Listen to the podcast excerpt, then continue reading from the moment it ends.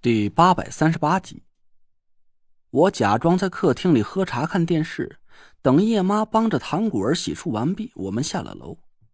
唐风满面红光的敲开屋门，带着一个瘸腿的老头走了进来。哎呀，贤婿，你俩这么早就起来啦？我还怕要让吴大师久等了呢。起来了正好，我请了吴大师来给你们看看大喜的日子。果儿呀，过来见见吴大师。燕妈，快上茶！唐果儿摸索着站起身，我扶着他走到老头面前，恭恭敬敬的给老头鞠了个躬。老头坐在沙发上，连正眼都懒得瞥我和唐果儿一眼，脸色阴晴不定的。我一见那老头，心里顿时就涌起了一股暖意，嬉皮笑脸的坐在他身边，伸手就去薅他的山羊胡子。吴大师，您老身子骨还硬了？那老头正是吴桐，我干爹。吴桐转头朝我一瞪眼，脸色黑的和鞋底似的。陈大师，陈魁首，陈新郎官，今儿个道爷舔着老脸，让姓唐的带我过来见您老人家，就是为了问您一件事儿，不知道您老能不能给道爷指点一下迷津。吴桐的语气让我一下子就慌了。我赶紧站起身，规规矩矩的站好，朝吴桐陪着笑脸。干爹，您这可就是在折我的寿了。有什么事您尽管吩咐。嘿呦，陈大新郎官的记性还不赖。既然叫了道爷一声干爹，那道爷现在可就不受五魁魁首的管束了。今儿个咱是爷俩唠家常，算是家事儿。我心里暗暗叫苦，看吴桐这架势，这分明就是来兴师问罪，要给田慧文讨个公道的。但当着唐风和叶妈的面，我也没法和吴桐把事情解释清楚，只能一个劲儿的点头：“是是家事儿干爹有话尽管吩咐，我听着呢。”吴桐翻了翻白眼儿，右手还做了一个扇蒲扇的动作，只是手里没有了移海扇。既然是家事儿，那些个不是家里人的阿猫阿狗的，就先回避了吧，免得道爷教训自己儿子的时候，一个忍不住动了家法，再把家丑传到外人的口舌里去。唐风的脸色顿时尴尬的都扭曲了，他讪笑了两声，口气不是太愉悦。吴大师，话可不是这么说，累赘马上就要和果儿喜结连理。您是累赘的干爹，我也是果儿的亲爸，这论起来，咱可就是一家人的了。马上，这马还不知道在哪儿吃草呢，倒窜出个多嘴驴来。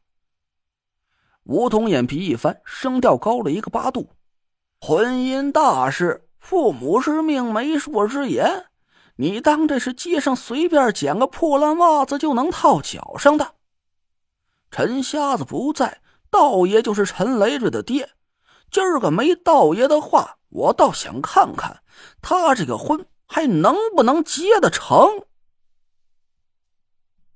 唐风顿时让吴桐这几句话给怼得七窍冒烟，脸色漆黑。我赶紧拦住了他，朝楼上使了个眼色。唐总，我干爹这脾气吧，嗨，您多担待。五魁门里啊，确实有严令。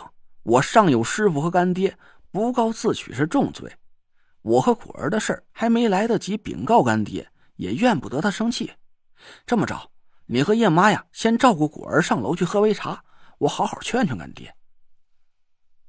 唐风的脸色这才稍缓了一点，他干笑了两声，拍了拍我的肩膀：“贤婿啊，怎么到这时候还叫我唐总？生分？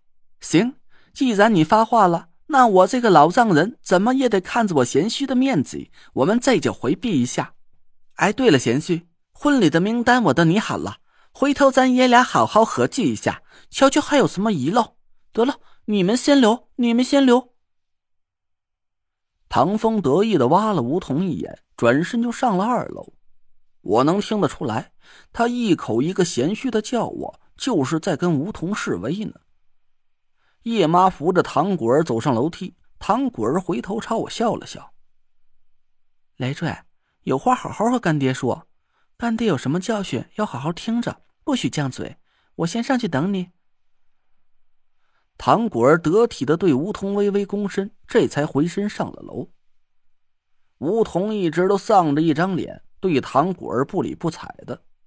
等我听见了二楼关门的声音，刚要回身和梧桐解释清楚，梧桐却伸出五指，迅速的画出了一道结界，把我们俩罩了起来。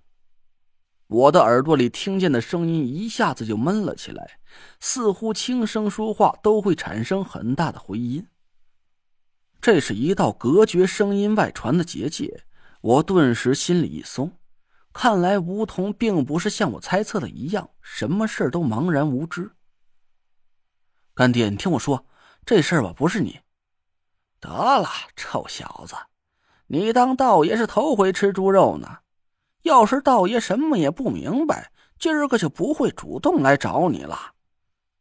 梧桐没好气的朝我翻着白眼，我心里一喜，坐在他身边搂住了他的肩膀。您什么都知道了？